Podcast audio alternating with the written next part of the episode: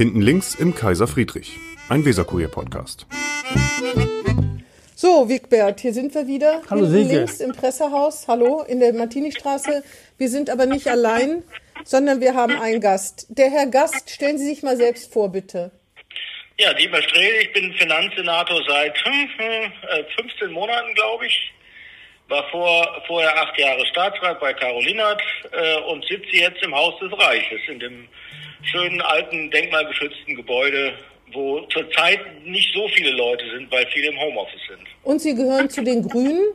Das haben Sie noch unterschlagen. Und das Zweite, was Sie unterschlagen haben, ist das Wort bei 15 Monate. 15 harte Monate, oder? Ja, das kann man so sagen, ja, das stimmt. Aber ich meine, äh, auch wenn jetzt Corona nicht gekommen wäre, die Monate wären wahrscheinlich auch hart gewesen, sind irgendwie anders hart. Das muss man sagen, das stimmt. Und Grün bin ich seit äh, 1982. Ja. Wieso anders hart?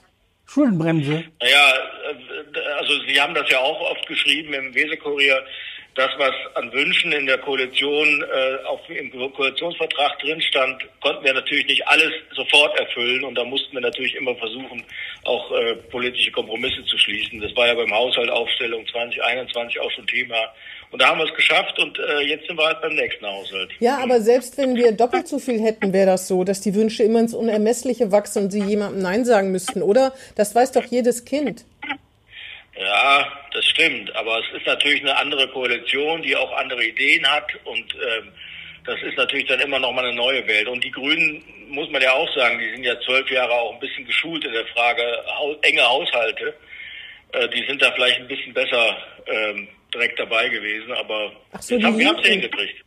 Die Linken haben es kom verkompliziert. Mhm. Nee, das würde ich gar nicht so sagen. Also das, die haben andere andere Ideen natürlich gehabt. Auch äh, das muss man einfach sagen. Die haben natürlich auch äh, von aus ihrer Oppositionszeit Ideen mitgenommen, die sie schnell umgesetzt haben wollten. Und wir haben uns verständigt. Und Sie haben das ja auch gemerkt in den Haushaltsdebatten.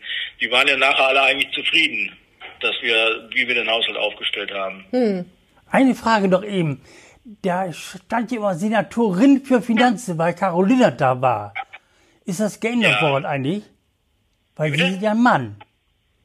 Ja, das ist alles geändert worden und ich war, das müssen Sie sich so vorstellen, hier arbeiten in diesem Haus, glaube ich, 420 Leute ähm, für, für, für mich jetzt, also für das Haus, für, für den Senat für Finanzen und die haben an dem, Ne- an dem Tag, wo ich gewählt worden bin, haben die alle ihre Türschilder verändert.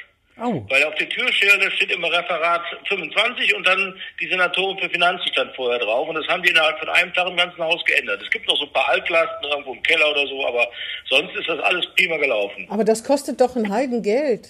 Nee, das ist doch nur Papier. Es wird Na einfach gut. in so ein Glas geschoben. Das Aber die große wunderbar. Tafel, die große Tafel, das kostet schon. Nee, die ist alt, die hatten wir schon. Die, die lag noch im Ach Keller. ja, stimmt, die von dem Vorgänger, stimmt, die Ja, war ja ja, noch ja. da. ja. Und Ja. wegmachen, denkmalgeschützt. wegmachen ist ja IN nur. Ist ja wegmachen. Jetzt, jetzt haben wir natürlich die, die Senatorin für Finanzen, die ist jetzt auch wieder im Keller. Ne? Also die schmeißen wir nicht weg. Schon ne? klar. Kann man ja vielleicht noch gebrauchen. irgendwann. Schon klar. Wer weiß. Sie sind ja, Sie waren ja früher mal in Bonn. Ne? Da haben Ja. Sie zumindest Ihre politische Karriere angefangen. Ja. Was war schöner, Bonn oder Bremen? Ne, Das, also erstmal muss man sagen, beide Städte haben Ähnlichkeiten. Also auch mit Bonn, äh, da wurde ja immer gesagt, äh, ist eine Großstadt, die eigentlich nur aus vielen kleinen Dörfern besteht. Mit Straßenbahn hieß es da immer, das war ja in Bremen, glaube ich, auch so. Äh, und das hat natürlich auch eine Kultur mit Uni und so, die ist vergleichbar tatsächlich mit Bremen. Größenordnung ist jetzt 330.000, weiß ich genau, wie sie jetzt sind, ein bisschen kleiner. Aber die, die, die studentische Kultur, die, äh, also die, die Ortsteilstruktur, das war schon recht ähnlich. Und der, ich habe, glaube, äh, Wigbert Gerling, wir haben ja irgendwann telefoniert, wo ich in Bozen war, glaube ich, vor neun Jahren. Genau, genau. erinnere, oder in, in, äh, ja genau, oder irgendwo. Da habe ich ja gesagt, natürlich hat Bremen auch einen riesen Vorteil, die Nähe zur Nordsee. Das ist einfach so. Und äh, das ist der, das ist der richtige Unterschied, weil in Bonn ja im Sommer die Luft auch nicht so schön ist, ne, weil das so ein Loch ist dann. Ja. Aber wenn sie gemütlich als gemütlich eingestuft werden, liegt das ein bisschen daran, dass sie Nordrhein-Westfalen sind? Gebürtige Aachener, wie ich geguckt habe. Können Sie noch mal sagen? Ich habe Sie gerade nicht verstanden. Ne, wenn sie, sie werden ja als gemütlich eingestuft. So ein bisschen locker. Und Ja. liegt das daran, dass sie nicht Bremer sind, sondern Nordrhein-Westfalen? Rheinische Frohnatur schon ja, fast. Aachener. Also, äh, Allah. die rheinische, ich sag mal so, die, die, so die, die rheinische Frohnatur, das stimmt schon. Und äh, ich habe aber natürlich auch, weil ich schon ein bisschen länger in dem Geschäft bin, auch da auch ein bisschen gelernt, nicht wegen jedem Kram sich aufzuregen. Also Sie müssen ja, Sie wissen ja vielleicht, dass ich irgendwie äh, 15 Jahre Bundesschatzmeister der Grünen war Ja.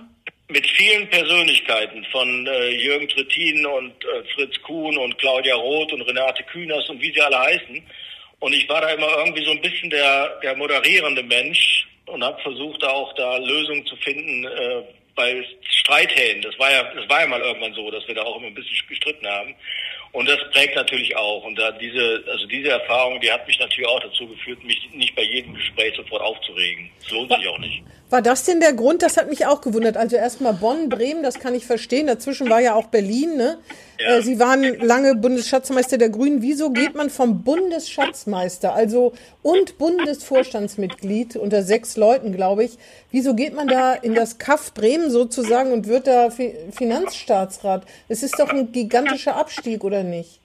Nee, das ist überhaupt kein Abstieg. Also äh, erstmal ist der, das muss man natürlich sagen, der das Bundesvorstandsamt ist ja ein Amt, was alle zwei Jahre zur Wahl steht. Und natürlich ist es so, auch bei Grünen ist das so, ich war ja selber überrascht, dass ich das 15 Jahre lang gemacht habe, dass die auch irgendwann mal neue Gesichter sehen wollen. Und da ist natürlich immer so, dass man versucht, auch einen Job zu finden, der irgendwie was mit dem Metier zu tun hat. Und als Caro mich gefragt hat, das war ja so eine Nummer, die kam bei mir vorbei und fragte mich, ob ich das machen will. Da habe ich nicht lange überlegt, ehrlich gesagt. Weil Sie Nur dachten, das nächste Mal würden die ein neues Gesicht wollen, weil nach 15 Jahren ist dann irgendwann Schluss. Was ist das denn für ein Kuh? Naja, ne, das muss man vielleicht mal anders sagen. In der Zeit, wo ich Schatzmeister, als ich Schatzmeister war, gab es auch viele heftige Diskussionen, äh, auch über Finanzen zwischen Land und Bund, über Beitragserhöhungen und über Wahlniederlagen, also 99 Europawahl zum Beispiel. Und das hinterlässt natürlich auch bei den Kollegen, mit denen man sich beschäftigt, auch Wunden. Also gerade Landesschatzmeister und Bundesschatzmeister war auch nicht immer ganz einfach. Ach so, man muss Leuten auf die Füße manchmal treten, meinen Sie? ja, ja, ja man okay. muss Geld klauen. Ja gut, aber das müssen Sie ja, jetzt müssen Sie auch Leuten auf die Füße treten, ne? Ja, darum passt das ja auch gut. Ach so. Ach so, das heißt, die Bundesschatzmeisterrolle war die Übung, um auch Leuten auf die Füße zu treten und jetzt wissen Sie, wie es geht. Ja, nee, das war ja schon so. Ohne weh Also, zu tun, das ist ja meine, alle, alle die armen Menschen, die sich irgendwie mit- Finanzen beschäftigen, und das war ja jetzt auch nicht mein, mein Lebenszweck, äh, Finanzen irgendwie äh, im Vordergrund zu haben, die haben irgendwann, die müssen irgendwann sich damit darum kümmern, das Geld zusammenzuhalten. Das geht gar nicht anders.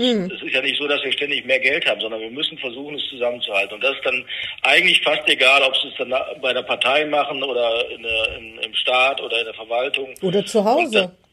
Oder zu Hause natürlich auch, klar. Zu Sind Hause, Sie so ein Sparfuchs? Klagen, klagen Ihre Familienmitglieder darüber?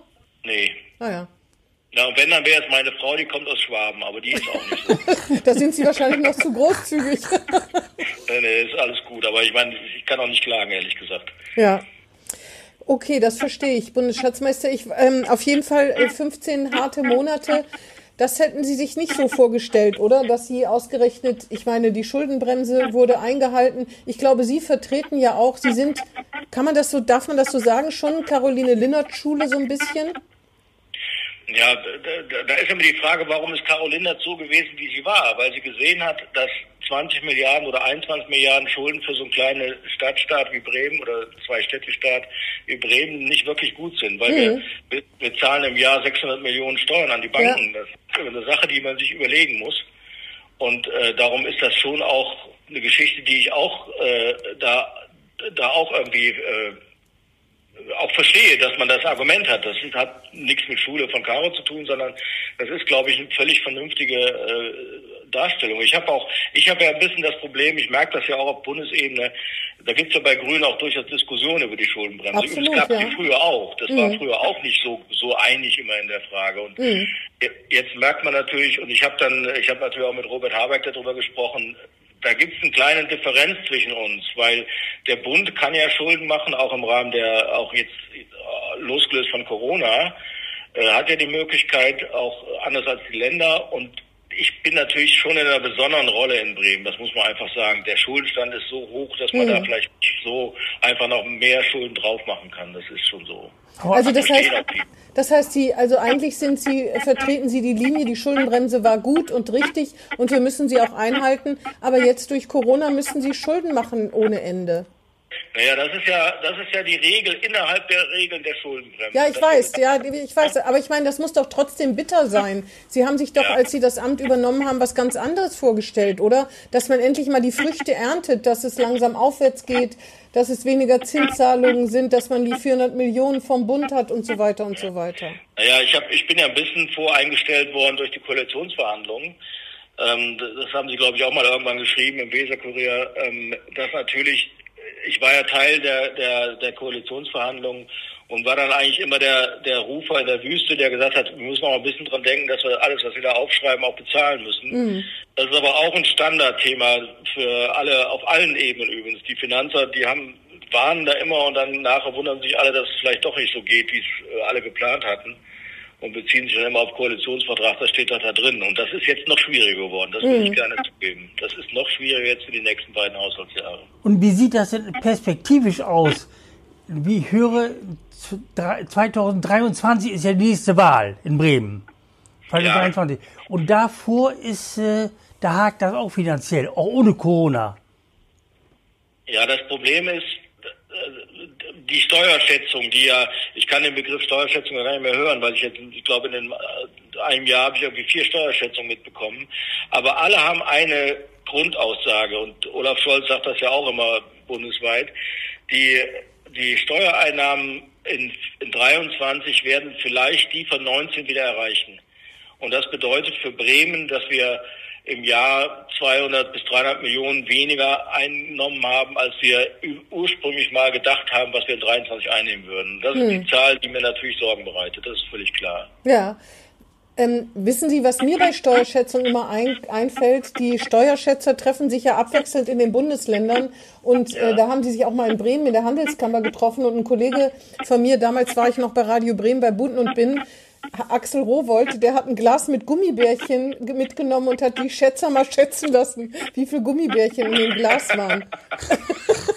ich glaube, da lagen die nicht so gut. Ich Deswegen, habe, äh, es ist schön, dass Sie das sagen. Ich habe, die waren auch zwischendrin mal wieder in Bremerhaven. Ich glaube, da war ich gerade zwei Jahre Staatsrat. Äh, und dann hat, hat mich äh, mein Mitarbeiter hier gebeten, hat mich gebeten, da mal zum Essen äh, da abends hinzukommen und da ein paar kluge Worte zu sagen. Habe ich natürlich gern gemacht. Und ähm, ich habe total Respekt vor diesen Menschen, die da äh, drei Tage zusammen hocken und Excel-Tabellen irgendwie bearbeiten. Aber ich habe dann, vielleicht war, glaube ich, der eine oder andere war da sauer drüber. Ich habe gesagt, na ja, es ist doch wahrscheinlich schon so, dass die Tabellen vorne schon fertig sind und der Bund dann irgendwie die, die Linie vorgibt und das dann nur noch bestätigt wird, oder? Ein paar grinsten und ein paar sagt, nee, so ist es nicht. Und der Bund sagt, so ist es auf keinen Fall. Also, aber ja, damit schon haben sie das beliebt gemacht, das kann ich mir vorstellen. Ja. Genau. Aber das haben sie mir nicht übel genommen, weil das war vielleicht auch, muss man ja auch mal machen in so einer Runde. Ja, ich wollte sowieso sagen, Sie sind irgendwie erschreckend beliebt überall, ne? Was? Ich Ja. hab keine um eine Umfrage, eine neue? Nee, aber ich habe den Eindruck, ich habe noch nie ein, ein negatives Wort über Sie gehört, egal bei wem. Noch nie. Weder von der Opposition, von den Koalitionspartnern nicht, eigentlich noch gar nicht. Du, Wigbert? Nee, wahrscheinlich, weil der so gemütlich und netter Naja, ich habe Nordrhein-Westfalen äh, ist. ich, ich hab mich mal über einen, einen Kommentar, das war aber glaube ich im Radio Bremen, da ist irgend so ein Professor, den ich gar nicht kenne, gefragt worden, was halten Sie, das war ganz am Anfang meiner, Hickel hieß meiner er. Senatorenzeit. Hickel er. Hickel hieß er. Nee, nicht Hickel, nee, nee, nee. Nein, noch gar nicht. Nee, der, ich weiß nicht, das, der, der sagte irgendwie ja, ich hätte keine, keine kreativen Ideen oder so. Das, das fand ich beleidigend, weil das stimmt natürlich überhaupt nicht. Das sieht man ja gerade jetzt auch. Wir versuchen ja wirklich auch, auch Lösungen zu finden für Probleme, die wir eigentlich gar nicht erwartet haben. Ne? Und das ist natürlich dann auch irgendwie kreativ. Was Ja. soll das sonst sein? Ne? Aber Sie haben Und mit dem beliebt, also ich habe, als ich hier angefangen habe, äh, habe ich äh, auch, da hatten wir ja noch, da konnten wir ja noch so einen kleinen Übergang machen in unserem Innenhof mit Caro und Henning Lühr. Äh, und da habe ich gesagt, ich sehe die Position des Finanzsenators zum einen auch als Moderator und ähm, das äh, sieht das ganze Haus übrigens so, vor allem auch die Haushälter. Wir müssen transparent und ehrlich mit den Ressorts umgehen und müssen ihnen auch sagen, das kriegt ihr jetzt nicht, das müssen wir halt später machen. So und das, glaube ich, diesen Stil, der ist, glaube ich, bei den Leuten ganz gut angekommen. Und sie haben gemerkt, wir haben auch keinen über den Tisch gezogen im Sinne. Wir haben da sehr offen mit den Ressorts gesprochen. Und ich glaube, in so einer Lage wie Bremen ist, geht das auch gar nicht anders. ja, aber Caroline Linnert hat man irgendwas verübelt, ne? Bei den Grünen zumindest, dass sie nicht so freigebig war. Und ich, weil, ich meine, gut, sie hat auch die Kernearbeit machen müssen oder sie beide, sie gehörten da ja zu, aber es scheint so, als ob die Wunden dann trotzdem irgendwie zugewachsen wären. Ja, das, ich meine, das muss man natürlich auch sagen, die, die Frage, was Caro, Caro war zwölf Jahre lang Finanzsenatorin und vorher zwölf Jahre lang im Parlament. Und das ist natürlich schon so, dass man auch da auch inhaltlich zum Beispiel auch sich mit Leuten streitet. Und das mhm. hat natürlich dann auch eine Wirkung. Und das, das war auch, äh, das war natürlich auch eine schwierige Zeit für Caro selber, dann auch die Entscheidung zu treffen, äh, nur auf Platz eins anzutreten und so. Wir haben natürlich auch darüber diskutiert, was der richtige Weg ist. Äh, aber ich, also Caro ist jetzt überhaupt nicht Kram. Die, wir treffen uns auch ab und zu, diskutieren auch über die Weltlage und äh, und sie hätte es, glaube ich, noch länger gerne länger gemacht. Ich hätte es auch gut gefunden, aber das ist jetzt so. Mhm.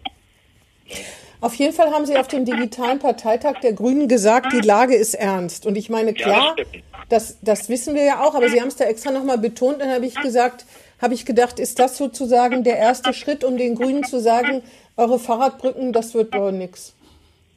Ja, wenn man jetzt gerade Fahrradbrücken sagt, da könnte man auch viele andere Sachen sagen. Also, ja, was wird denn noch nichts? Genau, sagen Sie es ruhig. Ich, ich, weiß nicht, ob, so, ob, Sie, ob Sie auch die Muße hatten, acht Stunden lang diesen Parteitag zu verfolgen. Nee. Das war ja auch für uns alle was Neues. Ähm, also das Problem war an dem, an dem Punkt, es gab eine Diskussion über Klimaschutz in, in Bremen und Haushalt in mhm. Bremen. Und ich habe im Prinzip dann nochmal gesagt, wir haben dann durchaus auch ein Dilemma, als Grüne auch. Und mhm. ähm, äh, eigentlich müsste man im Klimaschutz noch viel mehr machen. Äh, wissen wir auch alle. Jetzt Kohlekraftwerk ist ja schon mal ein gutes Signal, aber wir müssten eigentlich noch viel mehr machen. Und das Problem ist, wir müssen auch in vielen anderen Bereichen viel machen. Das ist ja dann wieder meine Rolle. Äh, und ich bin dann immer im Disput mit den, mit den Klimapolitikern und ich habe immer das Gefühl, ich werde gar nicht akzeptiert als Klimapolitiker, aber ich bin ja auch einer von denen, der mhm. denkt, man muss da mehr tun. Äh, und das ist dann auch in diesem Dilemma oder in dem, äh, die Lage ist ernst, habe ich das nochmal klar gemacht. Ich kann, mein Problem ist, ich kann ja nicht Bildung gegen, gegen, äh, gegen Klima ausspielen. Ich muss Lösungen finden, die, wo beide sagen, okay, das, wir sind auf dem Weg oder so. Ne? Aber was wird denn alles gestrichen? Gibt es ja, Fahrradbrücken so noch in dieser sagen. Legislaturperiode oder gibt es keine?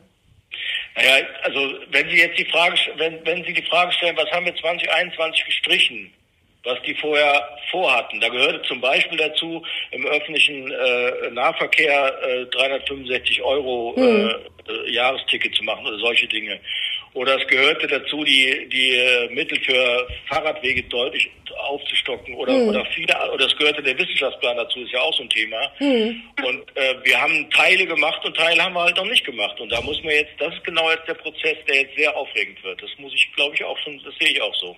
Aufregend. Da werden auch Erwartungen nicht erfüllt. Aufregend ist ja Euphemismus, ne? Es wird eher ja. anstrengend, würde ich mal behaupten. Ja, wir, haben, wir sind ja jetzt, das haben Sie ja gesehen, wir, der Senat ist ja jetzt auf dem Weg. Wir werden den Januar nutzen, um dann auch mit den einzelnen Ressorts nochmal sehr intensiv über die Frage zu reden, was ist jetzt wichtig, was ist prioritär, was kann man auch ein bisschen schieben. Hm. Das ist halt unser Alltagsgeschäft. Ich, manchmal denke ich mir aus, könnte auch ein bisschen leichter sein, aber das gehört dazu. Aber eine ich denke gerade noch dran, wo, die, wo wir Rudolf Hickel erwähnen. Ja. Da gab es ja mal, und das hat eine Renaissance erlebt jetzt plötzlich, so eine Sache, alle Schulden von allen Ländern, auch Bremen, von allen Ländern und vom Bund, wird zusammengetan in einen großen Topf und der wird abfinanziert vom Bund. Ja. Das hat Altschulden, ja, Altschuldenfonds und das war ja, ja, auch, ja, ja, das hatte ja auch Olaf Scholz, glaube ich, mit äh, Bubenschulte vor den Wahlen mal. Ja, ja, genau. Ja, ja, und mal ist das wieder modern geworden. Ne? Aber ist begraben worden wieder. Ja, das ist, äh, das ist halb begraben. Es gab, ja. äh, es gab ja bundesweit eine, eine Kommission bei Seehofer zur ähm, Frage äh, Verfassungsmäßigkeit äh, der einzelnen Länder und da äh, gibt es ja so ein paar Punkte und da haben wir immer gesagt, wir müssen auch über die Altschuldenfrage nachdenken. Ich will das aber ein bisschen sozusagen abräumen. Wir haben jetzt die Chance gehabt, bei den Mitteln vom KDU, also für Kosten der Unterkunft, auch strukturell eine richtige Verbesserung zu kriegen. Das macht für Bremen 65 Millionen im Jahr aus. Mhm die wir jetzt auch schon in 20 mehr gekriegt haben, äh, weil der Bund 75 Prozent übernimmt äh, und wir nur noch 25. Und das sind strukturelle Geschichten, die viel wichtiger sind als die Altschuldentilgung. Äh, das klingt komisch, aber wir werden bei der Altschuldentilgung die Erwartungshaltung, dass die 20 Milliarden irgendwo in den Topf gehen und wir haben nichts mehr mit zu tun, die war sowieso nie richtig. Die also. ist so ja gar nicht da, sondern es wird immer gesagt, ein Teil kann man machen und ein Teil können wir übernehmen und, und das war der letzte Stand. Aber da kann ich auch äh, sagen, vor der Bundeswahl passiert ja gar nichts mehr. Aber man versteht das doch auch ein bisschen, dass es da, dass es da Länder gibt, Südländer, die das nicht so toll finden, oder? Die, ich meine, es ist, hier ist schon sorgsam mit Geld aus, äh, umgegangen worden, aber nicht immer, würde ich jetzt mal behaupten.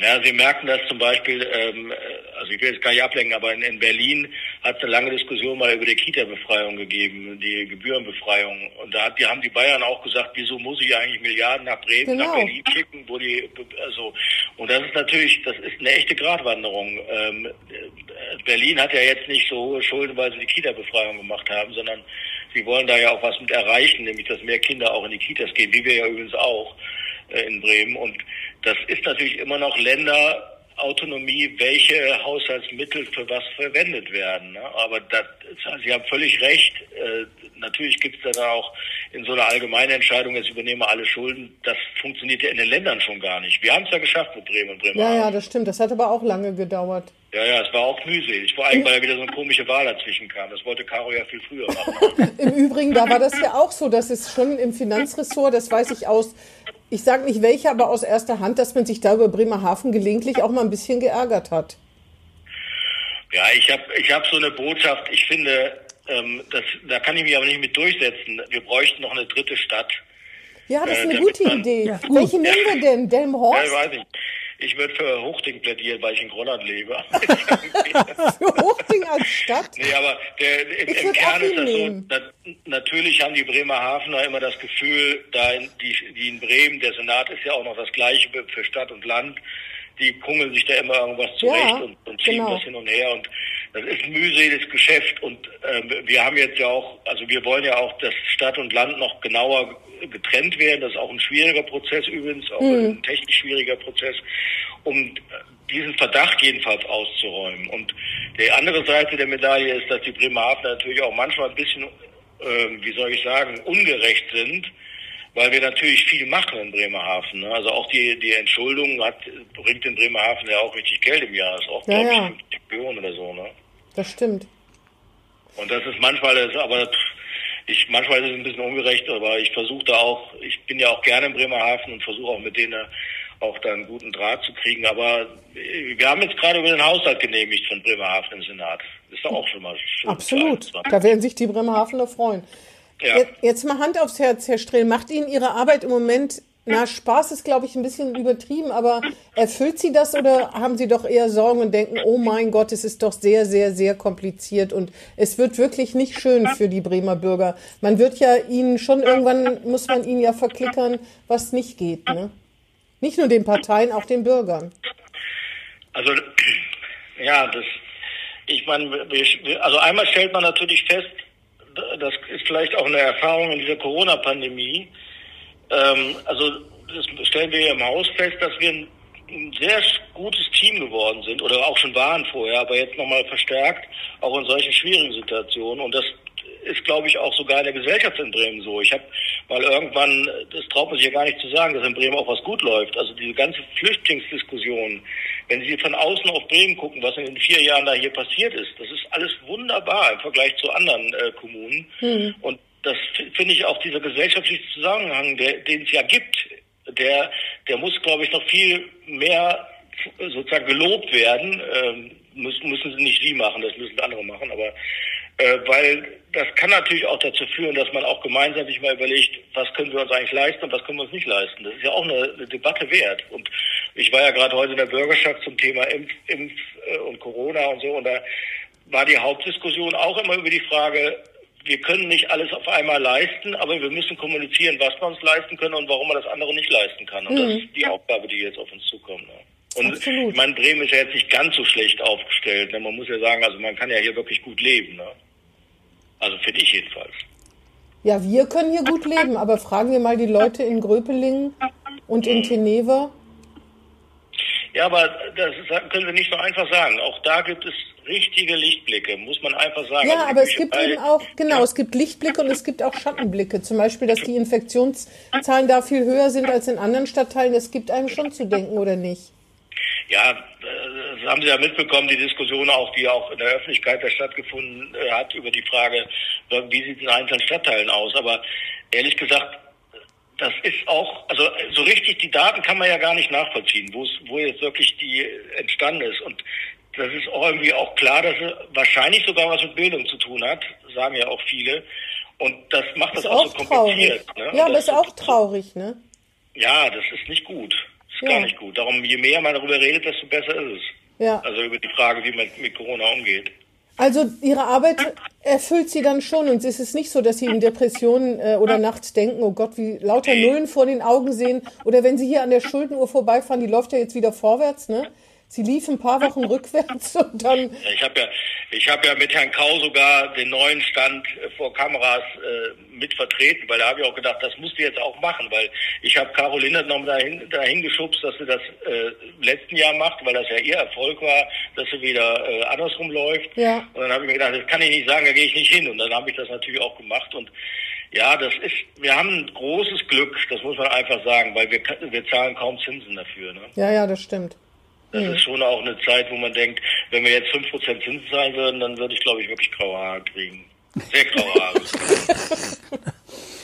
Noch ganz kurz. Ne, fühlen Sie, Sie sich denn unter Druck, was die Wahl 2023 angeht in Bremen? Oh, Weil Sie auch für Schwarz-Grün sind zum Beispiel und nicht wissen, ob es reicht. Weil sie das vielleicht auch Schwarz-Grün sich erhoffen, aber nicht wissen, ob es für sie also beide nee. reicht. Also ehrlich gesagt, ich möchte jetzt diese vier Jahre ordentlich zu Ende bringen und dann wird man sehen, was passiert. Ich oh, hab, das sagen alle Politiker. Ja, ich weiß. Ich, Mann. Ich, darum wollte ich ja jetzt was anschließen. Also, Entschuldigung. Ich, ich war bei einem Treffen, war bei einem Treffen der linken Sozialdemokraten der Bundesebene. Die waren in Bremen, haben da irgendwie so einen Workshop gehabt und da haben wir uns eingeladen von den Nelson, Nelson von der Linken und Mustafa Güngör von, den, von der SPD und mich von den Grünen.